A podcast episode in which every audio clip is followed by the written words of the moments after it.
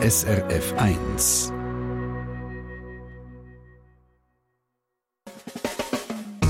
Deine Mundart auf SRF 1. Immer am Donnerstagabend im XXL-Format eure Sendung rund um Mundart. Heute mit dem Michael Luisier aus der Redaktion und dem Stefan Siegenthaler da am Mikrofon und einem alten Bekannten in unseren Mundart-Sendungen, nämlich der Aargauer Schriftsteller Andreas Neser. Der Andreas Neser der ist sehr vielseitig. Er schreibt Romane, Kurzgeschichten, Miniaturen und Gedichte und er schreibt Hochdeutsch und Mundart. Fragt man Andreas Neser, was er denn lieber schreibt, Hochdeutsch oder Mundart, hm, dann will er sich nicht entscheiden. Fragt man aber ganz konkret nach der Mundart, dann kommt er aus dem Schwärmen fast nicht mehr raus. Die Arbeit an dieser Sprache ist ein, ein Glück für mich und ich erfahre es auch als Geschenk immer wieder, wenn ich am Arbeiten bin am Mundarttext, dass meine Kindheitssprache nach vielen Jahren, wo sie irgendwo ab gesunken war in mir drin und geschlummert hat, äh, wieder ob sich ist und dass ich den reichen Schatz wie zur Verfügung habe und kann in diesem Steinbruch unterwegs sein und niemand redet mir rein und ich bin einfach ich und meine Sprache. Der Andreas Neser. Drei Bücher mit Mundarterzählungen und auch Mundartroman gibt es von Andreas Neser. Vor wenigen Tagen ist jetzt sein vierte Mundart-Erzählband rausgekommen. Solange es noch geht, kommt es gut heisst es dann und handelt von Menschen, die alle nicht zu den Gewinnern vom Leben gehören. Mein Kollege Michael Lusier hat mit dem Andreas Neser über «Solange es noch geht, kommt es gut» können reden und da dabei auch gerade bei diesen Menschen aus dem Buch angefangen. Andreas Neser, wir haben es in diesem Buch mit Figuren zu tun, die alle keinen geraden Weg nehmen, die etwas Verschrobes haben, zum Teil auch, die unglücklich sind. Was interessiert Sie an solchen Figuren? Ich glaube, Literatur wird dort interessant, wo Figuren im Zentrum stehen, die sich reiben. An sich selber, an ihren Mitmenschen, an irgendeinem Thema. Ich glaube, dort, wo das Leben glatt äh, läuft, dort muss man gar nichts darüber schreiben. Dort äh, ist ja alles okay. Das stimmt ganz sicher. Trotzdem kann man sagen, bei diesen Figuren gibt es immer ein bisschen Licht am Schluss. Sie sind zwar in Not, sie haben ein Problem, sie sind zum Teil auch existenziell gefördert, aber in den allermeisten Fällen kommen sie ja trotzdem irgendwie davon.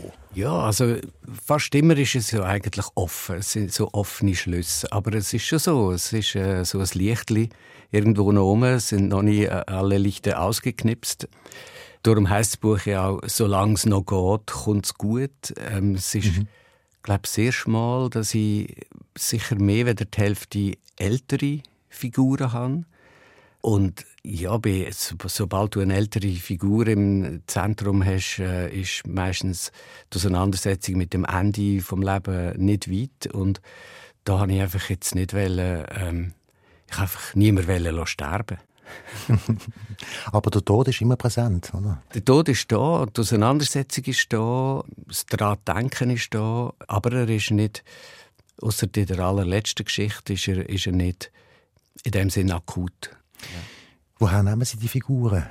Ich gehe mal davon aus, das sind nicht reale Figuren natürlich, aber das sind Themen, die in unserem Alter einfach um sind und sich so manifestieren. Das ist so. Ich habe das Gefühl, das äh, hat auch damit zu tun, dass ich selber auch nicht mehr 35 bin. Ähm, und ja, wenn man älter wird, dann verändert sich irgendwo der soziale Kontext, wo man drin unterwegs ist. Ich glaube, das ist auch ein Ausdruck von sich weiterentwickeln als Mensch und ich habe jetzt versucht, die Weiterentwicklung als Mensch irgendwo auch in, die Literatur hineinzubringen, indem ich eben solche Figuren jetzt auftreten und nicht mehr zum Beispiel Kindheitsfiguren.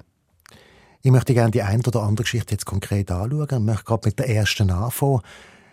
Und da geht es um einen Vater, der nicht mehr so gut zweig ist und der hat mir ein Billett abgegeben. Und jetzt schenkt der Sohn dem Vater ein Döffli. Und Döffli, da gehen bei mir natürlich Erinnerungen los. Also wir sind in der früheren Zeit auch schon Döffli gefahren und für mich ist es damals immer für die Freiheit gestanden. Für was steht das Döffli jetzt hier in Ihrer Geschichte? Ja, es ist eben ein spezielles Döffli. Es ist ja eine Art ein Elektrotrotti, aber wo man darauf sitzen kann. Und weil der alte Vater ja Wasser dabei hat und vor allem mit den Füßen, ist er nicht gut zu Fuß unterwegs und äh, sein Sohn denkt, hey, das wäre doch jetzt etwas, um dem alten Mann mit dem Wasser in den Füßen quasi wieder ein bisschen Mobilität zurückzugeben. Und ich habe tatsächlich im Internet so, so Sachen gefunden, wo mich dann auch äh, inspiriert haben für da. Ich habe dann später wirklich auch so eins gekauft. Ja. es ist wirklich witzig. Es kommt ein Werbefilm vor, wo der Sohn sieht im Internet und, und auch der, also der gibt es tatsächlich. Es gibt so Werbefilme, wo Senioren ähm, irgendwo auf Bänkli sitzen und dann flitzt so eine, eine Seniorin vorbei auf so einem Elektrotrotti mit Sitz. Also das ist grossartig. ja. Nur man muss es dann eben auch noch heben können. Oder? Ja, genau. genau. Ich schlage vor, wir hören den Anfang von dieser ersten Geschichte. Die Geschichte heisst «Der Marlboro Mann und dem Vater sie dürfen». Es liest Andreas Neser selber. Beim Auftun hat es mir dötterlet. Eine riesige Schachtel aus dem Internet. Von England haben sie den Mocken übers Meer und den durch halb Europa gefugt. Mit dem Fuchsschwanz habe ich dran den Karton stückchenweise versagen. Ehrlich gesagt schon gestört. Fast tausend Steine für etwas, wo man eigentlich nicht weiß, was es ist. Henno, im Werbefilm auf der Homepage hat es auf jeden Fall ganz prächtig funktioniert. In der Promenade noch fährt Madame Bolzen gerade Rücken, ziemlich englisch. Das Fladertüchli um den Kopf macht richtig gute Laune. Super Wetter, super Strand, just great. Mal, die Madame geniesst man sieht's von da. Am meisten Blick von denen auf den weißen Promenadenbänkli. Alles alte Leute, die höchstwahrscheinlich Tag für Tag dort höckeln, immer gleich, und schauen, was es zu sehen gibt oder nicht. Einer richtet sich der Panama, zwei Frauen schlecken Glasse, kommen nicht mehr zum Staunen aus. Ha grad an Vater müssen denken. Er hat auch dort können höckeln, zu Brighton oder so. Nicht wegen der Glasse, wegen dem Blick. Eine Art Sehnsucht ist bei allen drinnen vielleicht sogar ein bisschen Neid. Der Vater wär bei diesen Alten gehöckelt, ohne Hut, hat immer etwa Beichli geschüttelt wegen Wasser in den Füßen. Schon seit ein paar Monaten hat er draussen einmal etwas gebraucht zum Hocken, bis es wieder gegangen ist. Am liebsten ein Sitzli vom Rollator oder halt ein Bänkli, Hauptsache Pause. Das Wasser kam vom Herz, das hören wir, hat Frau Doktor gesagt. So ein Geruchsen in der Pumpe, irgendetwas Rumpli. Es töne wie ein alter Klepper, und woher das kiem, das können sie auch nicht sagen. Ich has gewusst. Vom Autobillett ist es gekommen, keine Frage. Ich weiss noch, wo er es zurückgeschickt hat. Eine halbe Stunde später ist es absi mit dem. Das also der Anfang aus der ersten Geschichte aus dem Erzählband «Solange es noch geht, kommt's gut» von Andreas Neser. Gelesen hat er selber. Übrigens, wenn Sie die ganze Geschichte möchten hören, dann finden Sie das auch in dem Buch inne. Es gibt zu jeder Geschichte einen QR-Code, wo dann direkt zu deren Aufnahme mit dem Andreas Neser führt. Ich möchte jetzt gerne eine zweite Geschichte anschauen und die hat mich auch sehr beeindruckt. Da gibt es einen Menschen, der Hösli heißt und der lebt allein und entdeckt aber dann in einem Blog vis-à-vis dass dort eine Frau wohnt, die gefällt ihm eigentlich noch. Kann sich das aber nicht vorstellen, dass da irgendetwas daraus wird und geht dann ins Internet und sucht so einen Kontakt, aber hat ein bisschen Probleme mit sich selber, vor allem hat er eine unmögliche Ausdrucksweise. Einsamkeit ist ein großes Thema, oder? Ja, die, ich meine, die Einsamkeit die zeigt sich ja schon in, in seinem Namen. Er wünscht sich ja nichts sehnlicher, wenn er noch ein zweites S in seinem Namen, dass er wenigstens Hössli würde heißen und nicht einfach Hössli. Aber der Witz an dieser Geschichte ist ja dann, dass er im Internet in seiner ganzen Dümme inne ja dann die Larissa findet und dann es braucht ein Zeitchen, bis, es, bis er es checkt, aber die Larissa, die er im Internet findet, ist ja dann die, die tatsächlich eben vis-à-vis ist, wo er, wo er immer ins Fenster hineinschaut. Also von dort her, solange es noch geht, kommt es gut. Und, äh, die Geschichte endet dann damit, dass er äh, zu ihr übergeht. Und dann weiß man auch nicht, ob es dann wirklich die große Liebe ist, aber äh, ja. Hören wir auch hier noch schnell rein. Es ist der Schluss dieser Geschichte. Also, Hösli, kannst jetzt brüllen oder etwas machen. Aber richtig. Selbstvertrauen, hopp der Besen. Voll Galopp ins Internet und Zügel in der Hand. Es gibt ja schließlich genug Larissas auf der Welt. Wieso nicht irgendeine Schau am Titlisweg?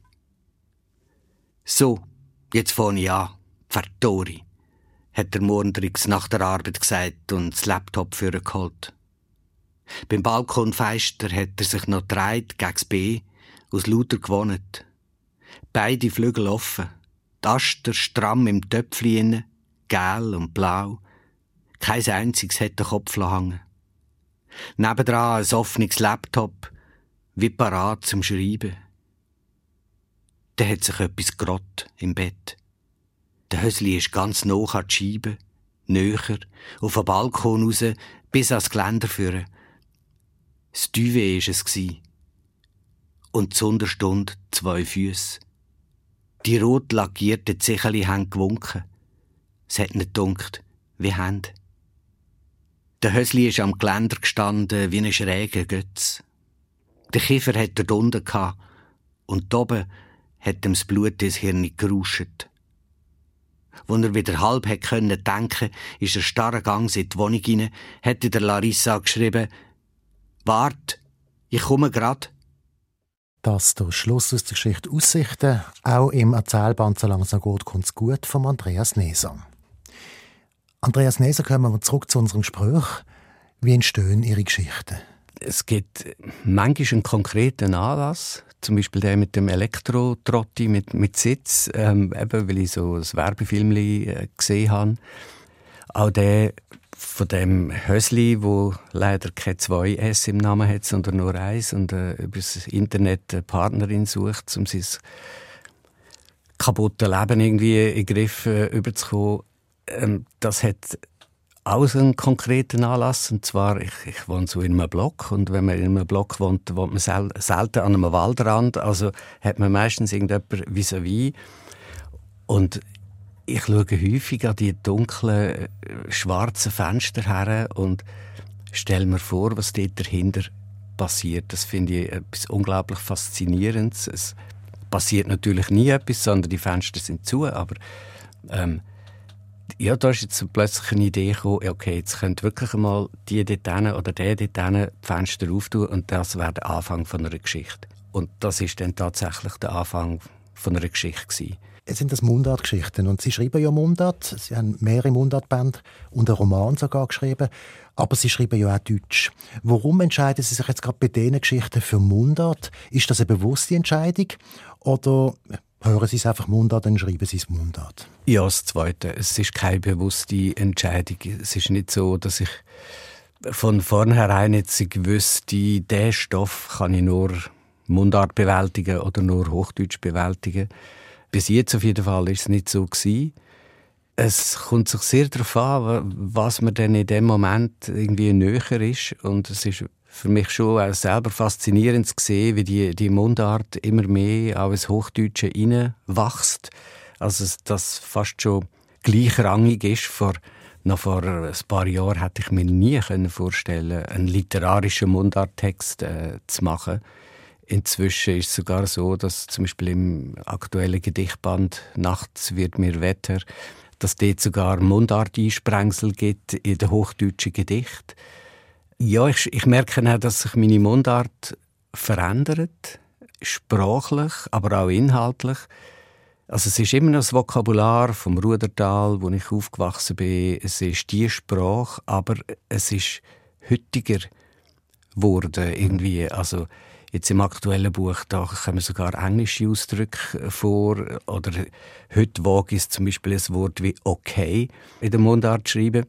Das war am Anfang nicht so. Dort bin ich sprachlich wirklich sehr puristisch gewesen. und auch inhaltlich sind die früheren Texte die haben stark gelebt von dem Humus, wo ich drauf äh, aufgewachsen bin in dem Tal, aber von der Atmosphäre das sind auch Geschichten, die in dieser Zeit verortet sind und schon mit dem Alpenfisch habe ich es dann geschafft, quasi meine, meine ganze Mundartarbeit wie so in die Gegenwart hineinzuholen und solange es noch geht, kommt es gut. Das aktuelle Buch ist, glaube ich, sehr hütig. Und das freut mich extrem, dass ich die Mundart so weiterentwickeln und eben auch thematisch einen neuen Weg einschlagen mit dieser Sprache. Das ist wirklich auffällig. Also Sie haben das auch gesagt in einem anderen Interview, ähm, wo es um Alpenfisch gegangen ist, Ihr Roman, Mundartroman. Dass sie in den ersten beiden Erzählbänden 60er, 70er Jahre beschrieben haben und dort auch die 60er, 70er Jahre dann auch benutzt haben und dass sie mit dem Roman im Prinzip eine heutige Sprache suchen und jetzt haben sie sie offenbar gefunden, so dass sie auch in der Kurzgeschichte heutiger können werden. Absolut, ja. ja. Und was Sie vorher gesagt haben, dass es für Sie eigentlich gar keinen großen Unterschied mehr ist, ob jetzt etwas Deutsch geschrieben ist oder etwas äh, Mundart geschrieben ist, die Vermischung von beiden, bedeutet das eigentlich auch, dass Sie vom Setting her jetzt aus dem Dorf rauskommen? Inhaltlich? Ja, ich bin dort aus. Ich, ich merke einfach mit dieser Mundart, man hat sich ja lange darüber gestritten, kann Mundart überhaupt Literatur? Taugt das für die äh, anspruchsvolle Literatur? Und ich bin noch nie so sicher gewesen wie heute. Ähm, Gerade wenn ich jetzt meine neuen Texte anschaue, die sind auch viel literarischer geworden. Die sind in der Komposition äh, komplexer geworden. Sie sind ja, in, der, in der Struktur komplexer geworden, inhaltlich eben heutiger, moderner. Und weil das so gleichrangig ist fast inzwischen bei mir in meinem Schreiben, das Hochdeutsche und Mundart, ist es wie natürlich, dass ähm, ja, wenn es keine Priorisierung mehr gibt, dass dann das eine das andere reinwandert. Das heißt, Sie haben ja vorhin schon gesagt, bei einem Gedicht hat es schon Einsprengsel gegeben, also bei einem deutschen Gedicht hat es schon schweizerdeutsche Einsprengsel gegeben, dass es vielleicht einmal zu einer Form kommt, wo die Grenzen gar nicht so klar sind, wo das vielleicht vermischt. Ja, keine Ahnung, wie, wie weit das der Weg geht, aber ich meine, das machen wir ja alle. Heute sind wir, ja, haben wir ganz viele Texte, wo wir ähm, so informell schreiben, sechs E-Mails, sechs WhatsApp-Nachrichten, so Sachen. Dort merke ich jetzt schon, da wechselt in einem Satz irgendwie dreimal die Sprache. Also eben Mundart, Hochdeutsch, das ist das eine wie das andere. Ähm, und ob das dann tatsächlich mal äh, vielleicht auch eine literarische Form gibt, wo so extrem zeigt, wie gleichwertig die Sprache ist, das kann ich noch nicht sagen. Aber Mal schauen. Ich möchte noch einen Moment bleiben bei der Mundart und beim Unterschied, vielleicht, falls es doch eingeht, zu der Hochspruch im literarischen Sinn. In dem Buch gibt es so Codes, so QR-Codes, wo man dann die Geschichten hören kann. Auch das, was man in dieser Sendung hören, stammt von dort. Gibt es nicht doch in der Mundart eine gewisse Art von Mündlichkeit, wo halt doch bis zu einem gewissen Punkt für die Mundart reserviert ist. Also ganz konkret, dass das Erzähltexte sind. Das ist mir ganz ein wichtiger Aspekt, dass Mundarttexte eben wirklich eine Art von Text ist, wo aus dem Maul rauskommt. Und darum ist es mir auch wichtig, dass dass man die Texte, die ich äh, publiziere auf Mundart, dass man die auch immer kann hören kann, eben jetzt mit diesen QR-Codes. Ja, Mündlichkeit ist in der Mundart bei aller Gestaltung, die man ja macht, im, im formalen, erzähltechnischen Bereich, äh, auch im syntaktischen Bereich, Mündlichkeit ist super wichtig. Und das ist für mich immer eine unglaublich große, aber auch spannende Arbeit, die Mündlichkeit wie auf den Punkt zu bringen. Also es ist immer ganz viel auch Rhythmisierungsarbeit dabei. Das merkt man, glaube ich, bei diesen Texten, dass es, es muss einen Flow geben, es muss fließen, dass die Mündlichkeit eben gewährleistet ist. Und ein hochdeutscher Text, der, der darf durchaus sperrig sein, mhm. aber Mundart fände ich schwierig. Aber da kommt dann eben auch, wie Sie es gesagt haben, auch die Arbeit ins, ins Spiel. Oder? Das ist einmal, das ist nicht einfach, ich sage jetzt etwas und dann ist es schon ein Text. Man muss es dann bearbeiten, man muss einen Rhythmus reinbringen und verdichten. Genauso wie jede andere Literatur auch. Oder? Ich meine, wir, wir reden ja, wie uns der Schnabel gewachsen ist, aber ich schreibe ja. Und keiner schreibt einfach so, wenn ihm der Schnabel gewachsen ist, sondern Schreiben ist Gestaltung, Schreiben ist Form, Schreiben ist Arbeit. Und die Schwierigkeit am Mundart schreiben, finde ich, ist, dass ich eben etwas Geschriebenes produziere, wo aber so muss tönen, wie wenn es eben geredet wäre. Macht aber trotzdem Spaß, oder die Arbeit? Die Arbeit an dieser Sprache ist ein, Glück für mich und ich erfahre es auch als Geschenk immer wieder, wenn ich am Arbeiten bin, am Mundarttext, dass meine Kindheitssprache nach vielen Jahren, wo sie irgendwo abgesunken war in mir und geschlummert hat, äh, wieder ob sich ist und dass ich einfach den reichen Schatz wie zur Verfügung habe und äh, kann in diesem Steinbruch unterwegs sein und niemand redet mir rein und ich bin einfach ich und meine Sprache, das ist ein Glück. Allerdings, ob Hochdeutsch oder Mundart, ist immer ein Glück. Dann wenn wir jetzt zum Schluss noch mal einen Ausschnitt aus einer Geschichte hören. Die letzte Geschichte in dem Buch, «Letzte Durchsage» heißt sie. Es geht um einen Lastwagenfahrer, der Fisch transportiert, gefrorene Fisch, und wo ständig im Stau steht. Da steht auch in Kontakt zu einem Radiomoderator, Pesche, und dem sagt er am Telefon immer, wo Stau ist und wo keinen ist. Und jetzt möchte er aber eine andere Durchsage machen. Eine, die relativ radikal ist. Und dafür gibt es natürlich Gründe. Ja, es ist einerseits der Stau, es ist der, der Trott, der, der Tramp, äh, wo, er, wo er drin ist. Und andererseits ist er da eine ziemlich schreckliche Diagnose, die er hat. Und er entscheidet dann, dass er seiner Familie einfach nichts sagt von dem. Man weiß nicht genau, es ist offen was, aber es ist vermutlich etwas inner Tödliches, das er äh, diagnostiziert bekommen hat. Und er entscheidet ja dann ähm, einfach, das niemandem zu sagen, sondern stattdessen über das Radio sozusagen seiner Frau einen Heiratsantrag zu machen. Also quasi gegen alle Prognosen, gegen alle dunklen Wolken, die an seinem Lebenshorizont auftauchen, ein Zeichen fürs Leben setzen. Ja, immer mit dem Gedanken, fährt er in seinem Lastwagen um, du kannst bei jeder Kurve, wenn du willst, geradeaus fahren. Also die Lösung, in Anführungszeichen, ja. die hat eben immer. Wegen Freiheit, oder? Ja. Im Sinne von, von Selbstbestimmung. Ja. Und, aber auch dort, wie, wie es dann rauskommt, ist offen. Dann hören wir jetzt den Schluss von dieser Geschichte. Über Kühlerhuben fahren längliche Reflex vom Deckelicht und regelmäßig fliegen Notausgänge vorbei. Ein weisser Bollen blendet und kommt näher, die Sonne scheint fast gerade ins Loch. Im Gucker zuckt sie meint ein Auge, der schüttelt's ne. Ums Maul ist alles ganz entspannt.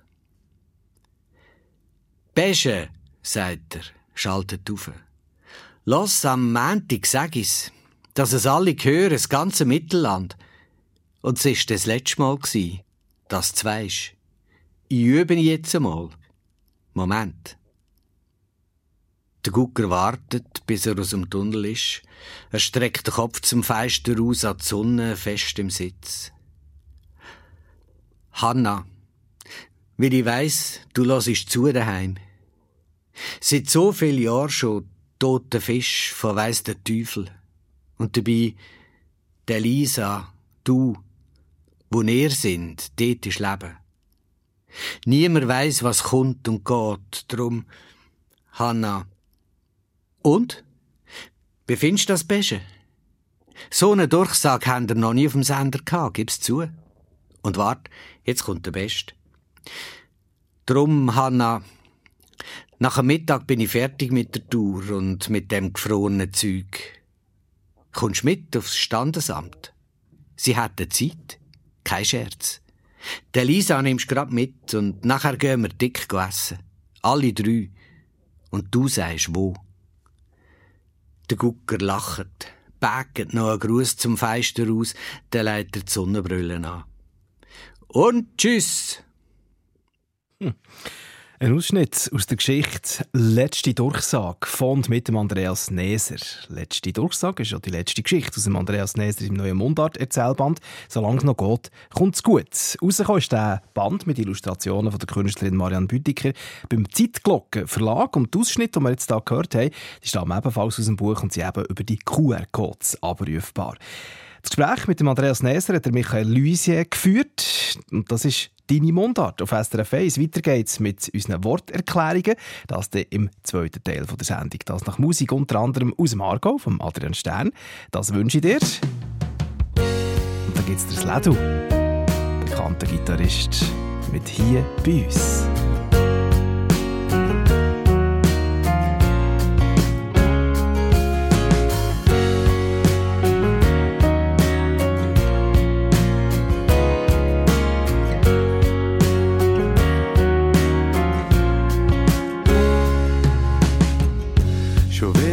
Ist ein weiteres Jahr vorbei. Wir kommen zusammen, machen weiter, wo wir aufgehört haben. Wir kennen das schon fast das Leben lang. Um uns ist alles anders, zwischen uns bleibt's immer gleich. An dem Tag, wo wir uns treffen, in der schönen, scheuren Hoffnung,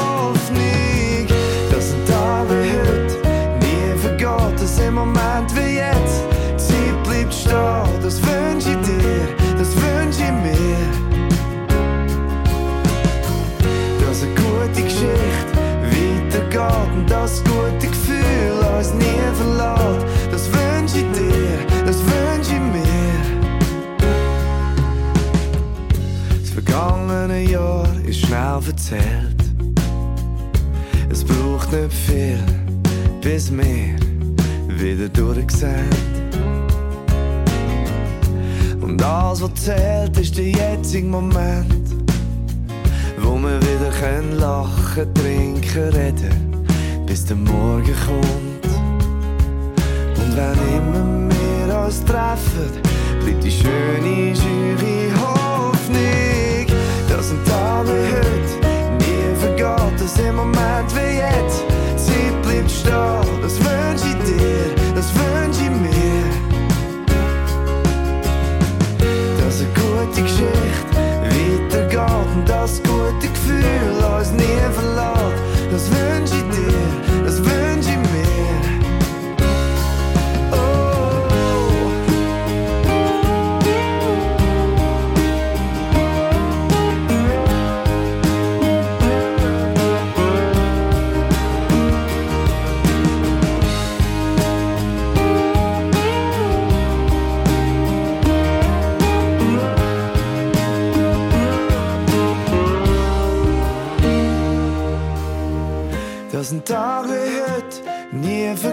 Dass im Moment wie jetzt die Zeit bleibt stehen. Das wünsche ich dir,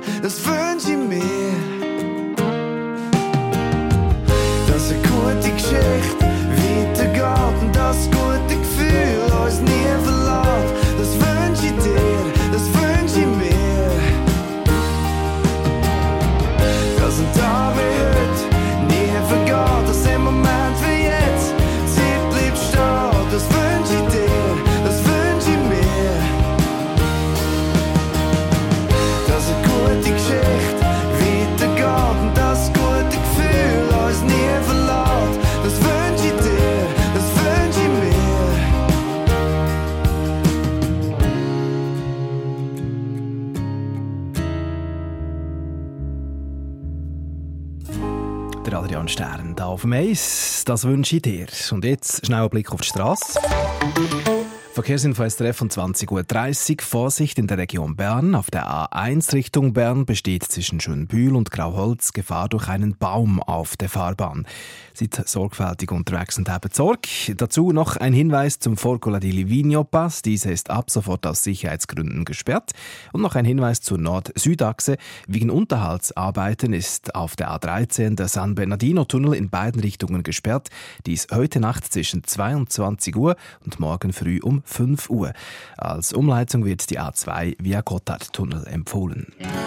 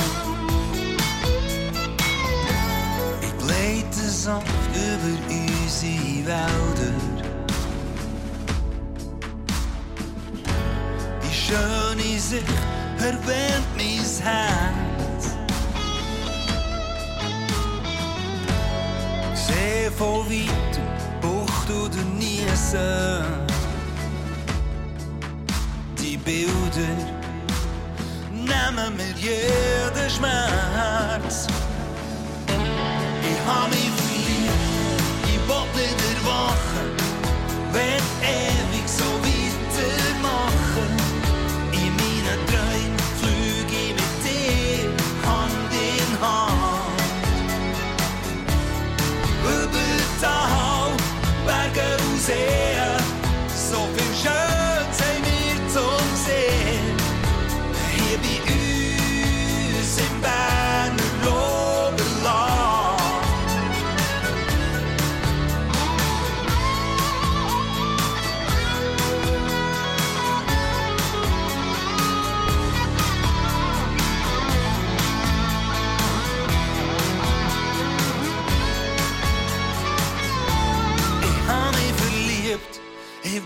erwachen, werd ewig so weitermachen. In meinen Träumen flüge ich mit dir Hand in Hand. Über Tal, Berge und Seen, so viel Schönes haben wir zum Sehen.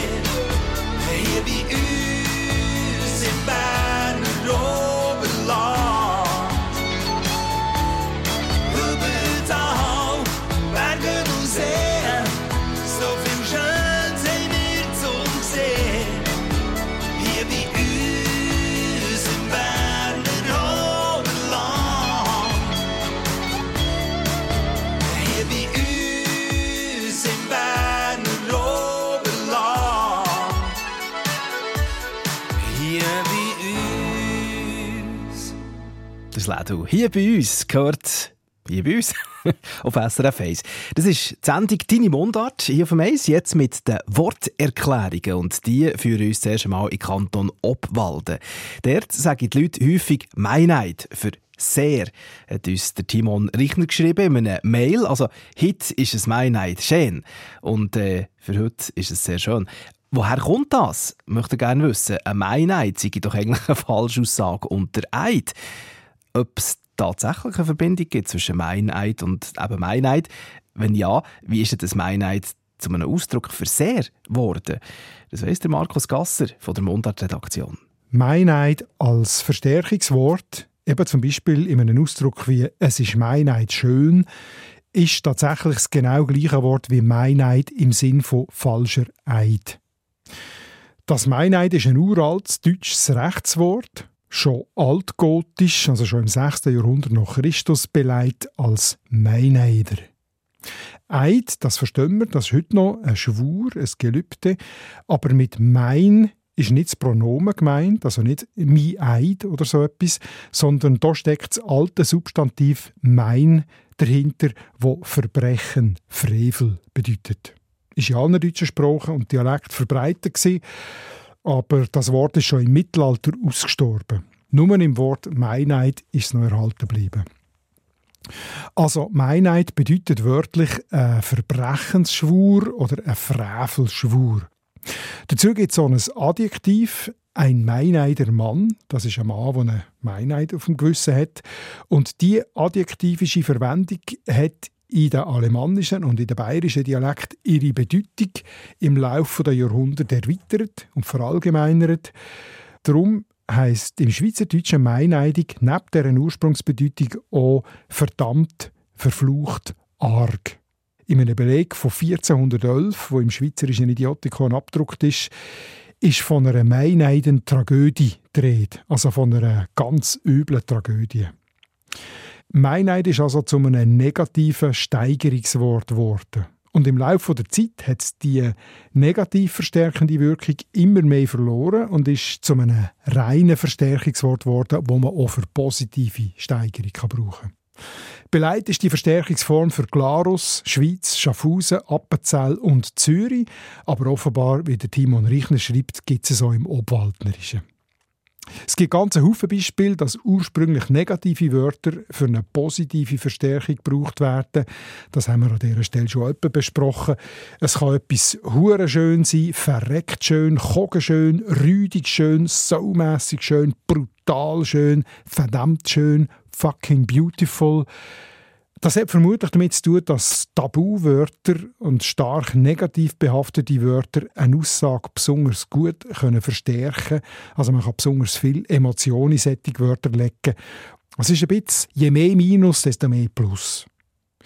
Aus Obwalden gibt es einen Spruch, der das perfekt illustriert. Dieser hat gesagt, sie frei, sie gottlos fromm, meine Trieb und huerisch keisch. Wörtlich genommen sind das alles grosse Gegensätze. Gottlos und fromm, Meinheit und treu, Hure und Keusch. Aber man versteht trotzdem, dass es sich um eine bisschen, äh, sagen wir, eine kleine rauche Liebeserklärung handelt. Mhm, definitiv. Die Sprache und ihre Widersprüchlichkeit. So kommt es, dass «Meinheit schön», wo wörtlich verbrecherisch schön heisst, oder «so schön in einem falschen Eid», aber nichts anderes heisst als «sehr schön». Andrea Graf aus St. Gallen schickt uns in einem Mail an die Mundartredaktion die Wörter oder die Ausdrücke «dado», «dadado» und «dadedo-do». Die Wörter gäbe es, glaube ich, nur in der Ostschweizer Mundarten, schreibt sie. Aber wieso denn die exotischen Verdoppelungen? Nochmal der Markus Gasser aus der Mundartredaktion. Also wenn ich auf etwas speziell hinweisen will, dann kann ich auch in meinem Dialekt sagen «das Dodo».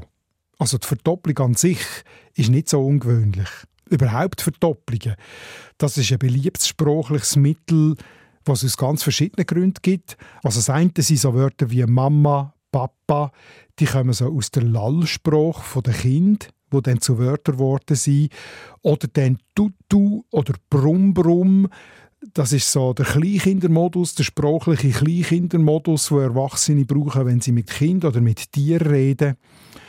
Und eine andere Verdopplung ist die bekannte Formel Gango, also Gango schauen, die Verdopplung vom Verb go in einer abgeschwächten Form, also eine Art Hilfswort. Manchmal wird das go sogar auch noch verdoppelt zu goge, also gogo, Gogenposten. Und das zweite Go oder Goge ist pleonastisch, eine Verdopplung. Und dann haben wir noch Ausdrücke wie Mai Mai oder Hop Hop da braucht man die Verdopplung, um etwas zu verstärken, zum Nachdruck drauf zu geben, um mehr Emotionen reinstecken, wenn man jemandem etwas zuruft oder etwas befiehlt oder auch wenn man jemanden tadelt. Und zu diesen letzten Beispiel gehört das da oder eben da da da oder sogar da da da da. Das wird gebraucht, um einen Hinweis auf etwas zu verstärken. Also man kann ja einfach mit dem Finger zeigen und sagen, das. Oder man sagt, das da dann zeigt man sozusagen zusätzlich mit einem sprachlichen Finger. Dann gibt es eine weitere Steigerung, man verdoppelt den Hinweis hier, das hier, hier. Und dann kann man das sogar nochmal verstärken, das hier, hier, hier. Sozusagen ein dreifacher Fingerzeig auf das, wo man darauf hinweisen will. Und das Dreifache hier, das kenne ich tatsächlich auch nur von der Ostschweizer Dialekt. Ich brauche höchstens zweimal das hier. hier.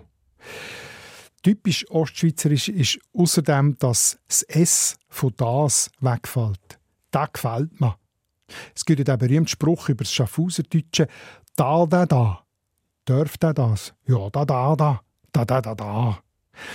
Und das funktioniert so gut als fast ein bisschen absurder Spruch, weil erstens die Vokale E und A recht ähnlich tönen, aber ähnlicher als in den westlichen Mundarten da, der, da, a, e, a.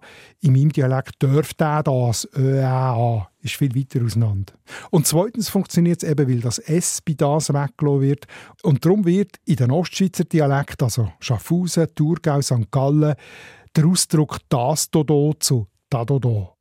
Ich habe Andrea Graf noch angerufen wegen der korrekten Aussprache und sie sagt da de da. Also mit einem abgeschwächten zweiten A, fast wie ein schwaches E, da de da. Und so ausgesprochen tönt es eigentlich schon fast ein bisschen wie ein eigenes Wort. Da, da, da. So viel zum Unterschied zwischen westlichen und östlichen Mundarten hier bei uns. In der Schweiz erklärt vom Markus Gasser. Und jetzt bei «Deine Mundart» am Donnerstagabend noch zu unserer Rubrik mit den Familiennamen. Der Daniel Guckelmann, heimatberechtigt im aargauischen Staffelbach und wohnhaft in Bronschofen im Kanton St. Gallen, der fragt uns nach der Bedeutung von seinem Familiennamen Guckelmann. Der Idiotikon-Redakteur Andreas Buri ist dem Namen nachgegangen und gibt im Gespräch mit dem Simon Leuthold Auskunft. Andreas, der Familienname Gugelmann, wo ist der alt einheimisch? Ja, das ist gang auch die erste Frage, die ich mir stelle, wenn ich an einen Familiennamen hergehe. Die geografische Verortung kann nämlich entscheidende Hinweise für die Deutung liefern. Die alten Heimatorte für Gugelmann, nämlich Brittnau und Staffelbach im Kanton Aargau und dann noch Attiswil, Oberbipp und Obersteckholz, alle im bernischen Oberaargau, sind in dieser Hinsicht auf den ersten Blick nicht auffällig. Okay, also vor der Hand mal nichts Auffälliges zu mal. Was hast du zur Deutung herausgefunden? Mit dem Wort Google kann ich jetzt nicht sonderlich viel anfangen, außer vielleicht noch die Kuchenform vom Google-Hopf. Ja, Google ist ein altes Wort für eine Art Kappe oder Kapuze. Und übrigens, es steckt tatsächlich auch im vorderen Teil von Gugelhopf, einem Gebäck gegeben nach seiner Form. Das Wort Google ist bei uns im Idiotikon für die ältere Zeit recht gut belegt. Über Mittelhochdeutsch Google, Google geht es auf das gleichbedeutende mittellatinische Cuculla zurück. Der Kugelmann könnte der Träger, vielleicht auch der Hersteller von einer Kappe oder Kapuze sein. In diesem Fall wäre der Familienname typologisch ein Übername oder ein indirekter Berufsname.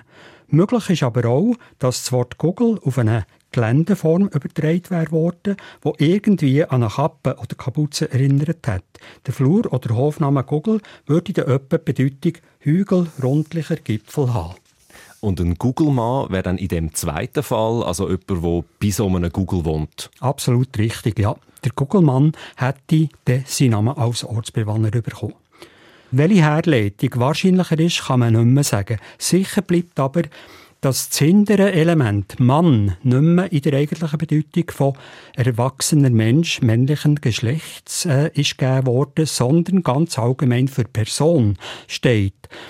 Google würde als Familienname auch so, also ohne das Element Mann, funktionieren. Aber gibt es jetzt doch noch einen direkteren Bezug zwischen dem Heimatort und dem Familiennamen? Also vielleicht in der Art, dass in den Gemeinden, wo du vorher gesagt hast, doch ein Flur mit dem Namen Google vorhanden wäre? Oder dass es vielleicht an diesen Orten tatsächlich Kapuzenträger oder Kappenmacher gegeben hätte? Ja, diesen Fragen bin ich natürlich nochmal nachgegangen. Für einen Flur-Google habe ich an keinem von den fünf Orten einen Hinweis gefunden. Aber immerhin gibt es Google-Ortsnamen überall verbreitet, auch im Aargau und im Bernbiet. Auch ein Kapuzenträger oder Hersteller könnte es überall gegeben haben. Aber konkret nachweisen lässt sich das für die Zeit der Familiennamengebung im späten Mittelalter natürlich kaum mehr. Etwa 300 Kugelmann gibt es heute schweizweit mit einer gewissen Konzentration in den Gebieten der alten Heimatorte im Grenzraum Oberaargau und Brittnau und Staffelbach. Schon im 16. Jahrhundert gibt es Gugelmann im Bernbiet und im Raum Zofingen im Kanton Aargau. Dass der Name aber älter ist und zweifellos in die Zeit der Familiennamengebung zurückgeht, beweist eine Urkunde von 1350 von einem Könzelin Gugelmann zu Höfingen aus dem süddeutschen Leonberg in der Nähe von Stuttgart namentlich erwähnt wird.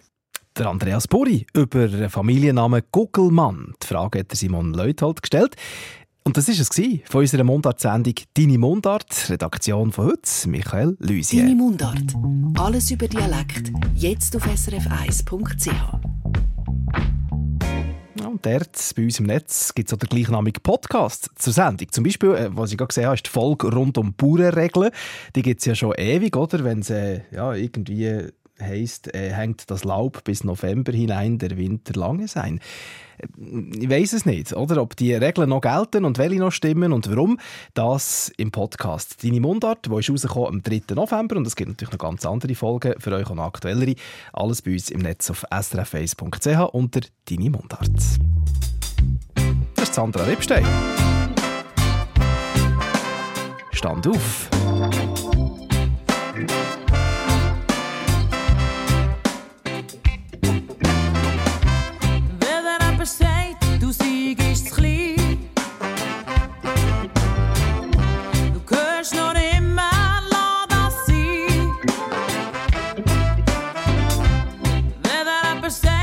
Leben gleich schon aus.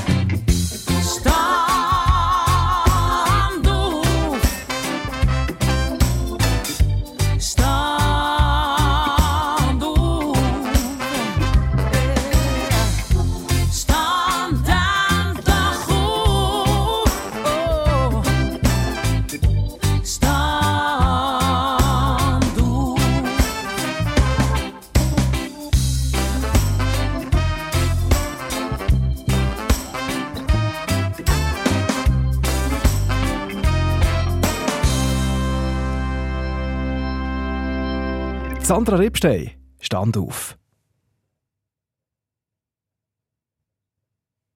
Ja, und jetzt wartet er vermutlich, dass ich irgendetwas sage, oder? und genau das, das Thema Warten. Das ist heute das Thema im Nachtclub, Ralf. Und gell, das ist ekelhaft, wenn nichts kommt im Radio. Der hat jetzt Du. fast der hat jetzt alles zusammengezogen. Nein, du bist so gemein, weil das wäre mein Einstieg gewesen. Nein, das ist nicht genau, wahr. Weißt du, das machen einfach nochmal, ist egal. Nein, das kann ich nicht machen. In zehn Minuten nochmal das Gleiche wiederholen. Darum, darum hast du so ein Gesicht gemacht. Ja, natürlich, weil ich habe genau das mir überlegt. Ähm, das ist ja etwas, wo man sich nicht gewöhnt, die Stille am Radio. Und ich hätte es natürlich ein bisschen sanfter angefangen. Ich habe gesagt, was passiert jetzt mit denen? Mhm. Und da hat ich einfach nichts mehr gesagt. Und da hat ich gefragt, was ist das? Das ist Warten. Mhm. Und von dem habe ich es heute tatsächlich. Das ist ein ekelhaftes Warten, oder? Das meint man natürlich. Ähm, am Radio sowieso, da gibt es eigentlich keine Sekunde, wo man nichts hören sollte. So lernt man es. Aber ich finde, es, es, es lohnt sich nachzudenken über das Warten. Vor allem, was passiert während dem Warten. Es Also ich hätte jetzt gesagt, es passiert nicht viel, wir warten halt einfach. Aber du bist da ganz Es- klar der Meinung, es passiert etwas. Äh, ja, ja, nein, es, muss nicht, aber es kann. Ich, ich habe heute aufs Tram gewartet. Und es ist vielleicht etwa vier, fünf Minuten gegangen, bis es kam. Ich habe eigentlich gar nicht recht gewusst, was machen in dieser Zeit. Weil normalerweise nehme ich das Handy für, lese eine Nachricht oder checke noch ein Mail ab. Aber es hat geregnet und ich wollte das nicht machen. Und der Stau steht in dem Regen und wartest aufs Tram und denkst, das ist verlorene Zeit. Und dann möchte ich auf den Grund gehen, heute Abend im Nachtclub. Ich glaube eben nicht, dass das verlorene Zeit ist. In dieser Zeit, wo man, ich sage jetzt einmal, unüber, also überrascht muss warten, weil man einfach versetzt wird, dort drinnen steckt wahnsinnig viel. Man kann sich selber können lernen, man kann etwas anderes können lernen, jemand andere eine neue Situation können lernen, wo man sonst nie würde können lernen. Das ist das eine. Und das andere Warten ist doch das, ähm, dass man etwas erwartet, vielleicht eine Hoffnung hat, also auch etwas Positives hat. Ich finde das sehr ein spannendes Thema, zum heute Abend äh, drei Stunden darüber zu diskutieren. Mich nimmt es einfach Wunder, was passiert ist bei Menschen, die müssen warten mussten, wo sonst nicht passiert wäre. Spannend. Ich finde, irgendwie Warten ist gar nicht so etwas schlecht, wie ich gemeint habe, wenn ich dir so zugelassen habe. Also, Äh, Heute sowieso nicht. Ja, Heute sowieso eben, nicht. eben. In dieser schnelllebigen Zeit finde ich es ganz, ganz wichtig, dass man äh, vielleicht auch ein bisschen lernt, wieder einmal zu warten. Aber ich bin auch der. Wenn ich in der Schlange einstehe, stehe ich garantiert in dieser Schlange ein, obwohl ich meine, ich sei schneller und die andere ist dann schneller, also ich warte länger. Also ich glaube, ich habe schon mal mitgenommen, es gibt ein schönes Warten und ein weniger schönes Warten. Je nach Ja. Situation, also irgendwo an der Migros oder der Kasse ist es vielleicht nicht so schön, wie wenn man irgendwo am Ufer ist, auf einem, auf einem See und vielleicht auf ein Schiff wartet, je nachdem. Danke vielmals, Ralf Vicky. Sorry, dass ich dir die wunderbare Einstieg geklaut habe für den Nachtclub nach den 9. Wobei, es ist nicht Absicht gewesen, das kann ich schon mal sagen. Und ich bin jetzt dafür umso gespannter, wie deine Sendung den anfängt. Danke dir. Der Nachtclub nach den 9 mit dem Ralf Vicky. Und bis dahin genießen wir noch Musik, unter anderem von Bubi einfach. Liebeslied. Du sollst immer bei mir sein, dass ich mehr alleine bin. An nie mehr Schmerz und nie mehr Krieg. Komm, wir singen noch ein Liebeslied. Sommer, Herbst und dann wird's kalt. Komm, wir werden zusammen alt. Deine Großmutter sieht mir viel und meine ist schon lange still.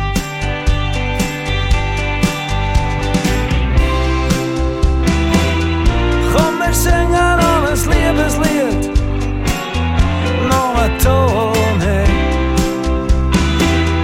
Kommer sängarnas leverslet.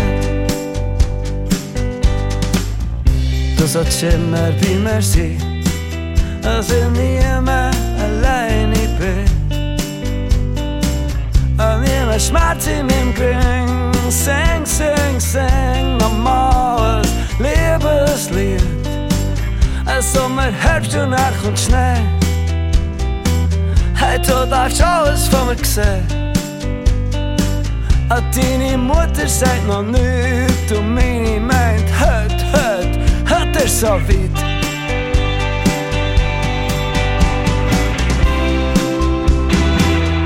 Komm, wir singen noch ein Liebeslied, noch mit Tone. Komm, wir singen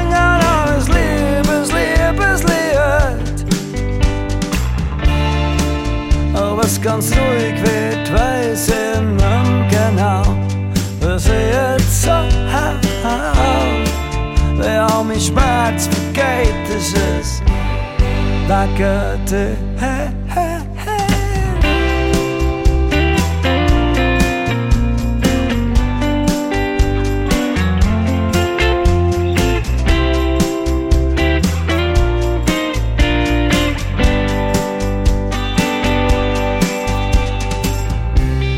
Du sollst immer bei mir sein, dass ich nie mehr alleine bin. Und nie mehr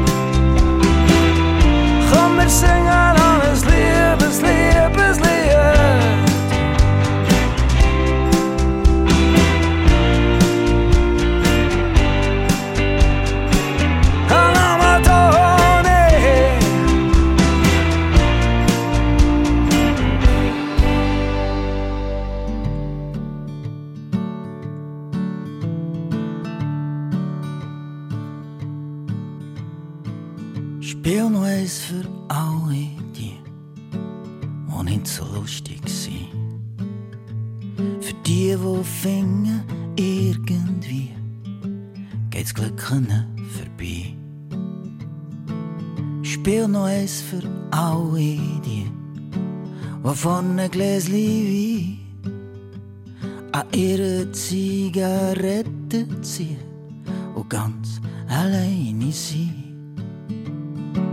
Spiel noch eins für alle die, die lieb traurig sind.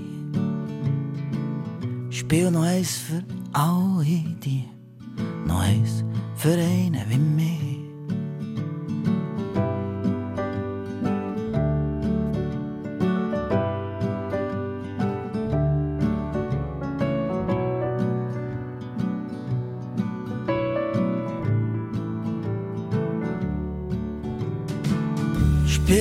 Eins für alle die, die in dieser Nacht durch die lauten Beizen ziehen, wo niemand mit ihnen lacht. Spiel noch eins für alle die, die nicht heimgehen wollen, die sich vergessen fühlen, vergessen wie daheim. Spiel noch eins für alle die,